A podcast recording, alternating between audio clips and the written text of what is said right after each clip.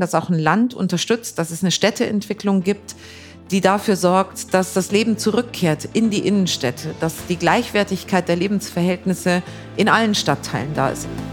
Wenn du einen Blick hinter die Kulissen von Politik und Parlamenten abseits vom bekannten Polit-Talk werfen möchtest, dann bist du hier richtig. Gemeinsam mit Grünen-Politiker Stefan Engsfeld und seinen wechselnden Gästen hörst du, wie politische Entscheidungen heute getroffen werden, welche Auswirkungen sie auf das Morgen haben und was es braucht, um in eine grüne Zukunft durchzustarten. Viel Spaß bei. Natürlich Stefan. Hallo und herzlich willkommen zu einer neuen Folge meines Podcasts Natürlich Stefan. Schön, dass ihr Zeit habt, schön, dass ihr reinhört. Wie ihr wisst, ich mache diesen Podcast ja nicht alleine, sondern ich habe immer abwechselnd einen Gast bei mir. Und heute ist das die Spitzenkandidatin zur Landtagswahl in Nordrhein-Westfalen von Bündnis 90 Die Grünen, Mona Neubauer. Hallo Mona. Hallo Stefan, ich bin ja nicht nur Spitzenkandidatin für ganz Nordrhein-Westfalen für die Grünen, sondern glücklicherweise darf ich ja zusammen mit dir hier in Düsseldorf auch als Direktkandidatin antreten. Und es ist mir ein Fest, hier zu sein, um in diesem Wahlkampf auch mal sitzen zu können. Das wäre meine erste Frage. Ich meine, du bist ja wahnsinnig viel gerade unterwegs, hast wirklich Termine noch und nöcher, große Bühnen, kleine Bühnen, Unternehmen. Wie geht's dir? Mir geht es gesundheitlich sehr gut. Ich habe großen Respekt vor der Leistung meines Körpers, wenn ich das so sagen darf, weil es tatsächlich irrsinnig viel Reiserei ist. Wir sind in ganz Nordrhein-Westfalen unterwegs mit einem 100% elektrischen äh, Van, wo wir von A nach B nach C nach D nach E fahren, also meistens so vier bis sechs Orte an einem Tag mit unterschiedlichsten Begegnungen hinter uns lassen und den nächsten Tag wieder voller Begegnungen haben. Und das ist eine wahnsinnig begeisternde Zeit für mich, weil so viele Menschen in NRW mich begeistern mit dem, was in ihnen steckt. Und ich freue mich, dass ich dieses Privileg habe, diese Begeisterung hoffentlich in alle Orte weiterzutragen. Am 15. Mai wird gewählt. Total spannend. Das ganze Land guckt auf uns und wird auch auf dich gucken und uns auf uns Grüne. Die simpelste Frage von allen, Leben, wie es dir geht. Warum soll man am 15. Mai eigentlich grün wählen? Weil es um viel geht für Nordrhein-Westfalen mit einer neuen Landtagswahl und dem Ergebnis daraus.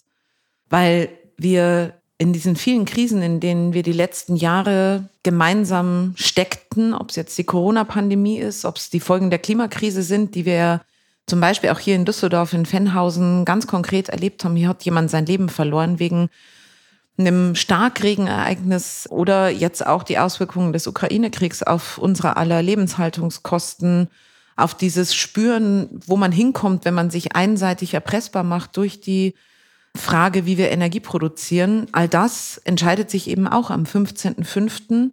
Was macht Nordrhein-Westfalen? Aus diesen Krisen wirklich zu lernen und es in Zukunft besser machen zu wollen. Und ich erlebe, egal ob ich mit Bürgerinnen und Bürgern, mit Menschen in Geflüchteteninitiativen spreche, mit äh, Unternehmen von der Gründerin für faire Kinderklamotten bis hin zu Handwerksmeisterinnen oder dem großen Chemie- und Stahlkonzern, dass die weiter sind als die jetzige Landesregierung. Und darum geht es, dass die nächste Landesregierung auf der Höhe der Zeit das aufgreift, was da ist, das Potenzial, was in Nordrhein-Westfalen in den Menschen steckt auch in Regierungshandeln übersetzt. Und die Garantie dafür, dass das passiert, sind die Grünen. Die Grünen treten an, Politik auf der Höhe der Zeit zu machen, mit den Menschen zusammen, nicht über die Köpfe der Menschen hinweg. Und deswegen wird es darum gehen, dass die Grünen stark in einer nächsten Regierung vertreten sind. Und deswegen muss, wer grün will, auch grün gewählt werden. Du hast gerade gesagt, Stichwort Ukraine, ähm, es wird alles teurer. Da stellt sich natürlich auch die Frage, wie sieht es eigentlich aus zukünftig mit unserer Energieversorgung? Mhm. Der Gaspreis hat sich versechsfacht, mhm. äh, Ölpreis quasi verdreifacht. Ähm, wir werden das spüren, das ist, glaube ich, mhm. völlig klar. Wir finanzieren auch, dadurch, dass wir ja Ölimporte zum Beispiel und Gasimporte aus Russland haben und auch Kohle, finanzieren wir auch die Kriegsökonomie von Putin. Was sagst du den Leuten, wie es weitergehen soll? Das ist eine Alternative gibt. Und das ist die gute Nachricht, ähm, die ich den Menschen sagen kann. Und die Alternative, die gibt es nicht erst seit zwei Tagen, sondern technologisch ist alles fertig dafür, dass wir zu 100 Prozent unsere Energieversorgung hier in Nordrhein-Westfalen auch aus erneuerbaren Energien decken können, weil wir möglich machen können, dass wir über mehr Energie aus Windkraftanlagen, aus Photovoltaikanlagen wirklich unabhängig werden von Importen von Diktatoren oder wie jetzt, du hast es gesagt, von einem Kriegstreiber wie Wladimir Putin. Und deswegen sagen wir, wir wollen möglich machen, dass zum Beispiel hier in Düsseldorf, wo immer möglich, auch Photovoltaikmodule auf den Dächern liegen. Wir wollen da die Bürgerinnen und Bürger beteiligen, also Angebote machen in Energiegenossenschaften aus den Erträgen der Photovoltaik, der Windkraftanlagen, bisschen was für die Rente zu tun oder wenn zum Beispiel die Stadtwerke Düsseldorf zusammen mit der Stadt Düsseldorf Energiegenossenschaften gründen, in Projekten, die Erneuerbare produzieren, dann kann der Ertrag daraus auch dazu beitragen, dass unsere Kindergärten hier in Düsseldorf schöner werden. Wir glauben, dass wir dafür mehr Akzeptanz kriegen von Bürgerinnen und Bürgern und sagen deswegen ganz klar, es darf keine ideologischen Blockaden geben. Die jetzige Landesregierung hat eine pauschale Mindestabstandsregel für Windkraftanlagen die nachweislich den Ausbau von Windkraft in Nordrhein-Westfalen hemmt. 1000 Meter, ne? 1000, 1000 Meter Abstand Meter. bis zum nächsten Haus oder bis zur Wohnbebauung. Ja, und das ist wirklich, nee, bis zum nächsten Haus. Es ist eben noch nicht mal die Wohnbebauung, sondern bis zum nächsten Haus. Das kann also auch ein Stallgebäude sein oder ein Heuschober. Und äh, wichtig ist zu wissen, es wird weiterhin Mindestabstände geben. Die sind in einem Bundesgesetz geregelt, wo es darum geht, irgendwie die Einträge, die Lärmeinträge, die Verschattung zu berücksichtigen und sicherzustellen, dass man nicht eine Überlastung hat durch eine Windkraftanlage. Aber die sind eben jeweils individuell zu treffen und nicht pauschal. Und ich habe so viele Gespräche geführt, jetzt diesen ganzen Wahlkampf, mit Menschen, die mir gesagt haben, ich sag vielleicht mal irgendwie zwei Beispiele. Ich war mit Waldbauern unterwegs im Bergischen und das Bergische ist wirklich kaum wieder zu erkennen durch die krassen Schäden, die der Borkenkäfer anrichtet in den Wäldern. Darüber hängen da jetzt sozusagen lauter so braune Flächen in dieser schönen hügeligen Landschaft. Und die Waldbauern sagen, wir würden gerne die Zeit, bis der Wald naturnah wieder aufgewachsen ist, nutzen und da Windräder aufstellen. Das geht aber nicht, weil die 1000 Meter pauschale Abstandsregel da ist. Deswegen können wir hier keine Windräder aufstellen. Und das andere Beispiel ist, dass es in der Region Aachen einen Standort gibt für Windkraftanlagen. Da wollen die Betreiber repowern. Das heißt, am selben Standort mehr Leistung aus Windkraft holen. Also größere, höhere Windräder bauen. Und dieses Repowern geht eben auch nicht, weil jetzt die 1000 Meter Abstandsregel gilt. Und deswegen wollen wir hier das, was der Bund mit Robert Habeck als Wirtschaftsminister endlich anpackt, nachdem 16 Jahre in der Bundesregierung alles verkorkst und verbürokratisiert wurde, was erneuerbare Energien betrifft, mit sozusagen offenen Armen annehmen und umsetzen, dass wir das, was die Menschen wollen, das, was die Wirtschaft erwartet, was Politik auch macht, weil die begriffen haben, dass erfolgreiches Wirtschaften und nachhaltiger Wohlstand auf Basis von Erneuerbaren stattfinden wird in Zukunft, dass das ein Alleinstellungsmerkmal sein kann, um im internationalen Wettbewerb auch vorne zu liegen.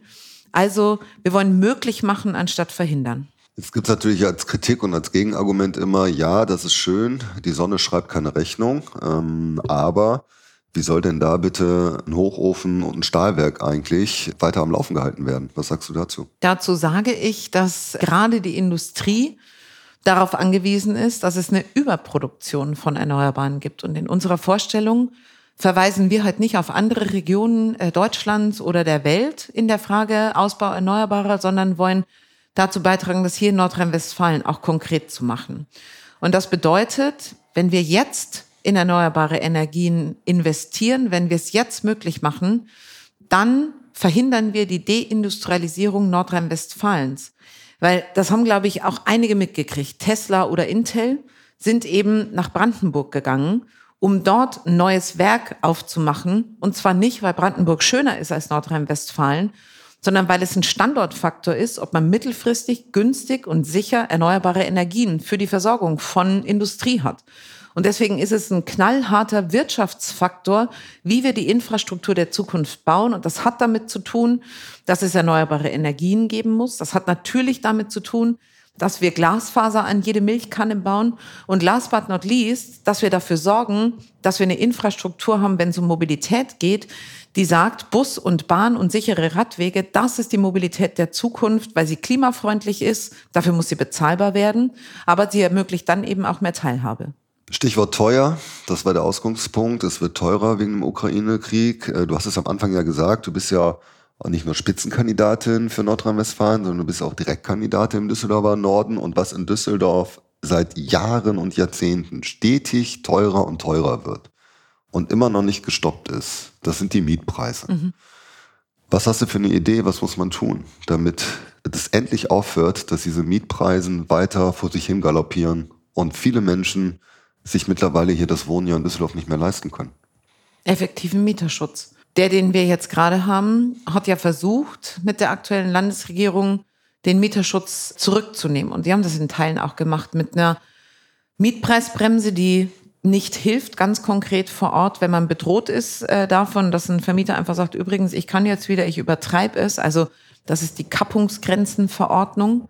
Da müssen wir denen, die für uns arbeiten, ich will das mal sagen, ich will für einen Nordrhein-Westfalen kämpfen in Verhandlungen mit anderen demokratischen Parteien, wo wir es ermöglichen, dass die, die für uns da sind, um die öffentliche Sicherheit herzustellen, als Polizistin in Düsseldorf oder als Pflegekraft in einem Altenheim oder in einem unserer Krankenhäuser, ich will, dass sie sich weiter leisten können, auch da leben und wohnen zu können, wo sie arbeiten. Ich will nicht, dass sich das so entwickelt, dass man zum Arbeiten hier reinfährt nach Düsseldorf, weil man sich's Wohnen nicht mehr leisten kann. Deswegen brauchen wir klare Regulierung und damit alleine werden wir es aber nicht schaffen, sondern wir brauchen anderen Umgang mit unserer Fläche, wenn wir neue Wohnungen bauen. Dabei machen wir folgendes Prinzip zur Vorgabe für ganz Nordrhein-Westfalen, nämlich eine Konzeptvergabe bei Flächen heißt, nicht mehr der, der am meisten Geld zahlt für eine Fläche, kriegt den Zuschlag, sondern der oder die, die sagt, ich werde hier 30 Prozent Sozialwohnungen und bezahlbaren Wohnraum realisieren in diesem neu gebauten Wohnraum, weil wir es damit auch schaffen, dass wir als Gesellschaft uns nicht aufteilen in die Stadtteile, wo die Reichen leben und die Stadtteile, wo die, die kein oder wenig Geld haben, leben, sondern wir es schaffen, durch eine kluge Wohnungspolitik auch Sozialpolitik zu betreiben, weil wir Orte schaffen, wo Menschen sich begegnen. Das ist ein wichtiger Punkt. Also die, die jetzt in Wohnungen leben, schützen durch effektiven Mieterschutz, ganz wichtig. Und neuen Wohnraum schaffen, der den Klimaschutzstandards von heute entspricht, der selbstverständlich Photovoltaikanlagen auf dem Dach beinhaltet und klüger bauen als früher, also flächensparsamer bauen, die Ideen, die es gibt, und da haben wir in Düsseldorf ja tolle Projekte, mehr Generationen, Wohnen mit Kindern, sowas ermöglichen, gemeinwohlorientierte Bodenpolitik, weil Flächen so wertvolles Gut ist. Wie wohnst du eigentlich? Zur Miete oder? Ich wohne zur Miete und ich habe großes, großes Glück, weil ich wohne in Pempelfort und ich wohne in dieser Mietwohnung seit 2004. Also jetzt fast 18 Jahre. Oh Gott, krass. Ich könnte mir, wenn ich heute eine Wohnung in Pempelfort suchen würde, das nicht mehr leisten, eine Wohnung zu finden in der Größe. Das ist einfach so. So haben sich die Mietpreise entwickelt. Und ich habe deswegen individuell Glück, dass ich eine moderate Miete bezahle, weil ich einen langlaufenden Mietvertrag habe. Weil ich finde, die Frage, dort wohnen zu können, wo man auch leben will, gerade wenn man alt ist, wenn die Rente klein ist und die Mietsteigerungen einen zwingen, umzuziehen, äh, die müssen wir anders beantworten. Ich will, dass wir in Düsseldorf da wohnen können, wo wir leben möchten. Du hast gesagt, du wohnst in Pempelfort. Das ist richtig. Wie sieht für dich ein perfekter Tag in Pempelfort aus, Mona? Ich gehe erstmal ein Espresso trinken im Eiscafé, lese dort eine Zeitung, dann hole ich mein Fahrrad und radel mit meinem Fahrrad an den Rhein. Also wir gehen von schönem Wetter aus. Das ist Absolut. ganz wichtig. Ein perfekter Tag im Pempelfort hat mit Sonnenschein zu tun. So. Dann hole ich mein Fahrrad, dann radel ich zum Rhein, dann setze ich mich da auf die Rheinmauer, gucke auf den Rhein, um irgendwie klarzukommen, um drüber nachzudenken, was passiert hier eigentlich alles, was war eigentlich, was kommt eigentlich, weil ich das selber für mich brauche, solche ruhigen Momente mit mir zu haben, um selbstkritisch mit mir zu sein, um äh, nachzudenken. Und dann finde ich das Allerschönste, dass sich Düsseldorf so gut dafür eignet, durch die Stadt zu streunern. Ich nenne das immer so rumstreunern. Also es ist, wenn man hier lebt und wenn man hier lange lebt, ich bin jetzt fast 25 Jahre überzeugte Düsseldorferin, ich weiß die Ecken, wo es schön ist, wo das Leben pulsiert. Und ich finde, Die Vision für Düsseldorf muss sein, dass auch ein Land unterstützt, dass es eine Städteentwicklung gibt, die dafür sorgt, dass das Leben zurückkehrt in die Innenstädte, dass die Gleichwertigkeit der Lebensverhältnisse in allen Stadtteilen da ist. Es hat was damit zu tun, dass wir eine Anbindung von Menschen, die am Rand von Düsseldorf äh, leben, in den Stadtteilen ermöglichen, dass sie nicht mit dem Auto in die Innenstadt fahren müssen.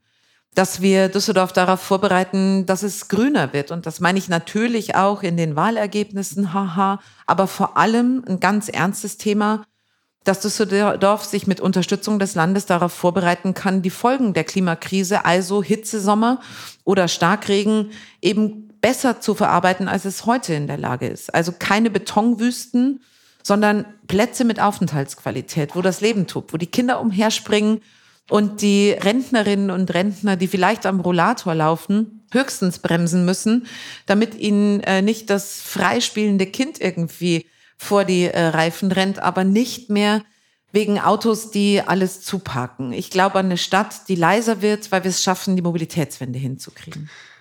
Zum Schluss, was war dein schönstes Wahlkampferlebnis bisher? Mein allerschönstes Wahlkampferlebnis gibt es gar nicht, ehrlicherweise. Ich bin wahnsinnig begeistert davon, wie motiviert all unsere Grünen hier in Düsseldorf sind, was sie für einen Wahnsinnswahlkampf für uns machen.